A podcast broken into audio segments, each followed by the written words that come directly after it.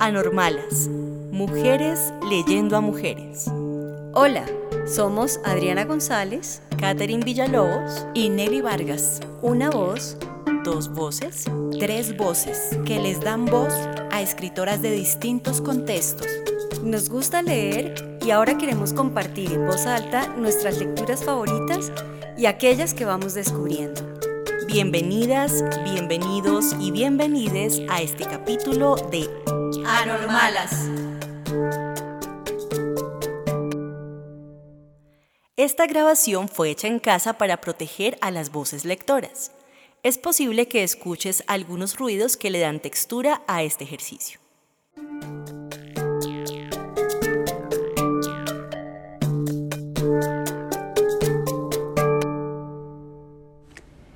Iniciamos el ciclo de literatura infantil leyendo a Emma Wolf, escritora argentina. En 1974 realizó investigaciones sobre la estética del kitsch en la narrativa popular y en los medios masivos. A partir de 1975, trabajó como redactora en distintos medios y de forma simultánea comenzó a escribir historias para niños. Las primeras aparecieron en la revista Anteojito, en la década del 80, a partir de su vinculación con la revista UMI, Humor Infantil del diario La Nación, se dedicó por completo a la literatura infantil, principalmente como autora de ficción. Su escritura no tiene pretensiones didácticas y le apuesta al placer como motivación principal del leer. El humor, casi surrealista, es un rasgo constante en sus trabajos. Hoy leeremos dos cuentos sobre gatos, o mejor aún, desde algunos gatos.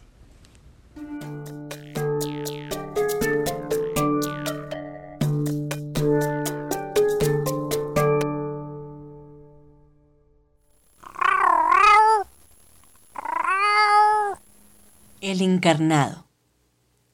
Apenas apareció el gato en mi casa, me di cuenta. Él era la reencarnación de mi abuelo. No sé bien cómo es este asunto de las reencarnaciones, pero puedo imaginármelo a partir de algunas cosas que leí y escuché. El alma es como un bocado radiante o una rosquita de humo que sale de la persona cuando muere sale con el último suspiro. Una vez que ha salido se desplaza por el aire buscando otro cuerpo vivo. Ese cuerpo puede estar lejos o cerca y ser de persona, animal o planta. Cuando lo encuentra, ¡zap! se mete dentro y listo, ya se reencarnó. Más o menos eso fue lo que le pasó a mi abuelo. Tampoco sé cuánto tarda un alma en encontrar otro envase. Mm, supongo que eso depende de la distancia que deba recorrer. Reencarnarse en un país lejano seguramente lleva tiempo. Recuerdo que el gato apareció en casa unos seis meses después de la muerte de mi abuelo y parecía de por acá. Pero no se debe tomar en cuenta ese dato porque mi abuelo era lerdo para todo. También ignoro por qué motivo se reencarnó en un gato. Y ese gato, habiendo tantos seres mejores en el mundo, ni es un animal bello, ni es un modelo de virtudes. Mm. Aunque pensándolo bien, mi abuelo tampoco lo fue.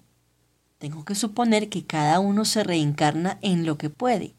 Y a él le tocó, justamente, ese gato maula, insomne, con mandíbula de trampero. Se preguntarán ustedes, mm, ¿se lo preguntarán realmente? ¿Cómo me di cuenta de que el gato era mi abuelo o viceversa? En primer lugar, por la tranquilidad con que se instaló en casa, como si la conociera. Cuando se apoderó del sillón de mimbre, no me animé a echarlo porque actuaba como si siempre hubiese sido suyo. Igual que mi abuelo, el gato acostumbra pasar noches enteras caminando por los techos. Como el gato, mi abuelo adoraba los lácteos y los consumía en cantidad con el pretexto de su úlcera. Los dos con los mismos bigotes alertas, el mismo fastidio por el agua, la misma capacidad para desordenar el costurero que ponía frenética a mi pobre abuela Pina, la misma destreza para cazar los ratones del galpón. Trae problemas convivir con un gato que además es el propio abuelo. Si a un abuelo se le deben ciertas consideraciones, a un gato no tanto. Imaginarse a uno mismo pisando por despido un gato, no hay nada más feo que pisar un gato. Cuánto mayor es el sobresalto si es el abuelo de uno el que maulla. Hasta hoy no pude impedir que se comiera mi pescado, pero francamente no tengo ganas de compartirlo con él. Ese asunto del pescado me molesta tanto como este otro, que cada vez que lo olvido a la intemperie un día de lluvia, tose para recordarme que era asmático. Otro problema es cómo presentarlo a los demás. ¿Qué conviene decir? Este es Neutrino, mi abuelo. O bien, este es Don Alfonso, mi gato. Opté por dejar que se presentara solo, cosa que jamás hace, lo que me pone en situaciones muy incómodas con la gente. Más molesto fue cuando me lo trajo el encargado de la custodia del banco que está a media cuadra. Durante tres meses seguidos, los días cinco, lo encontró en la cola de los jubilados de la caja de comercio. El hombre lo traía correctamente alzado por la piel del pescuezo y me lo entregó con evidente desconfianza. Sospechaba algo. Me costó explicarle que eran restos de costumbres de su encarnación anterior. Hasta ahora, las cosas son así y no son fáciles. Me temo que se van a complicar más todavía. Hace unos meses, mi abuelo entró en conversaciones con una gata barcina común, de la que apenas lo separaba una medianera. Ella se llama Nini. Sé que la dueña de casa echó varias veces a escobazos a mi abuelo. Mm, eso me mortifica. Parece fastidiada la mujer. No la gata, en cambio, que está encantada. La mujer cree, creo yo, que mi abuelo ha hecho algo inconveniente. Es evidente para todos que en unos días más la gata va a tener gatitos. Y también es evidente que ese es el resultado de las conversaciones entre Nini y mi abuelo. De alguna manera la dueña de la gata me hace responsable por lo que pasó. Pero, ¿cómo puede hacerse a un nieto responsable por las acciones de su abuelo reencarnado?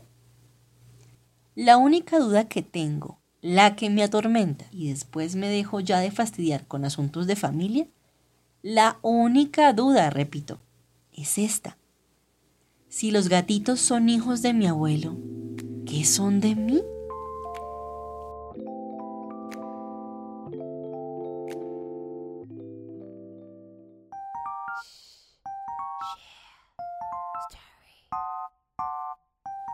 pulgas.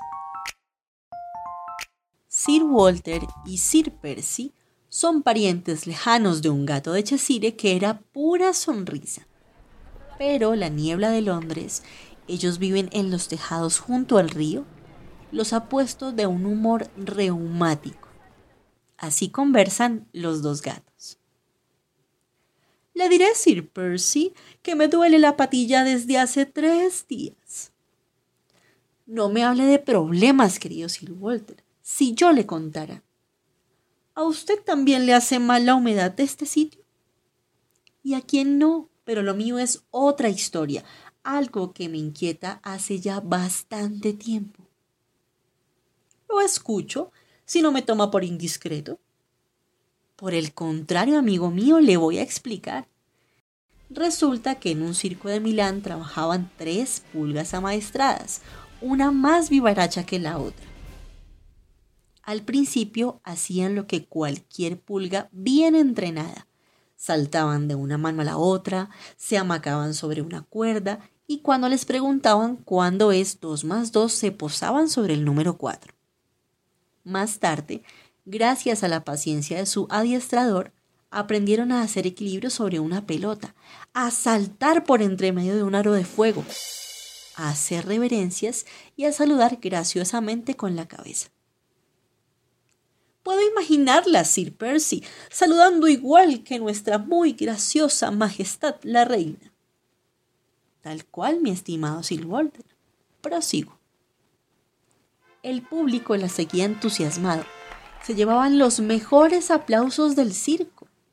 Por eso empezaron a ponerse vanidosas. Primero pidieron que les compraran zapatillas de baile. Después, un vestido tutú bordado en lentejuelas. Cuando aprendieron a hacer la pirámide humana y a sostener un largo palo en equilibrio sobre la frente, exigieron una coronita abrillantada y que les entregaran rosas al final de cada número. Locas como eran, pronto dieron triples saltos en la cama elástica y se recibieron de culleres. Entonces pidieron una orquesta con 50 violines. Lo cierto es que el éxito las acompañaba de ciudad en ciudad y ellas seguían ensayando cosas nuevas. Cuando debutaron como acróbatas, se volvieron francamente insoportables. Se les antojó que querían actuar en el estadio Maracaná de Río de Janeiro y viajar en un vuelo charter solo para ellas. Al amaestrador se le acabó la paciencia. Se enojó. Ellas se ofendieron. Hubo gritos, discusiones y un pequeño escandalete. Cuando el circo pasó por Londres, decidieron abandonarlo. El circo siguió su camino y ellas se quedaron aquí, como artistas independientes. Lo primero que hicieron fue buscar un buen lugar donde vivir. ¿Y dónde pueden vivir tres pulgas sino en un gato? No me diga nada, ese gato es usted, Sir Percy. Así es, mi querido amigo. Hace un año que soporto encima a estas delirantes. Ensayan seis horas por día. Ahora están preparando el número de la bala humana. Ay, no pueden quedarse quietas. No sabe lo que son mis dolores de cabeza. De veras lo compadezco, Sir Percy. Pero, ¿qué puede hacer?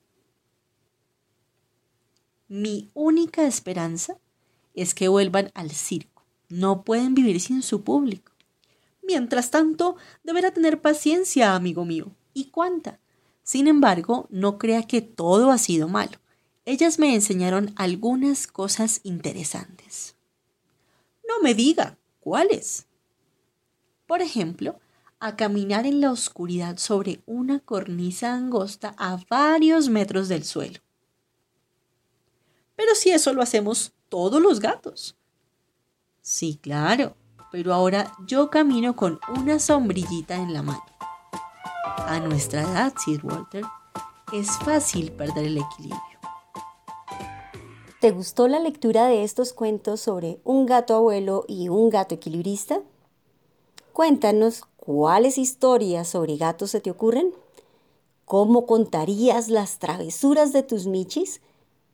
Envíanos un mensaje o una nota de voz a través de nuestro perfil en Instagram o en Twitter. Anormales, mujeres leyendo a mujeres.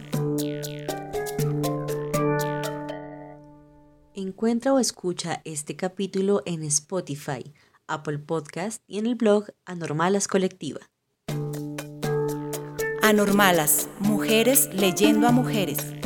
Un podcast con sabor de boca que se te queda en la mente y en el corazón.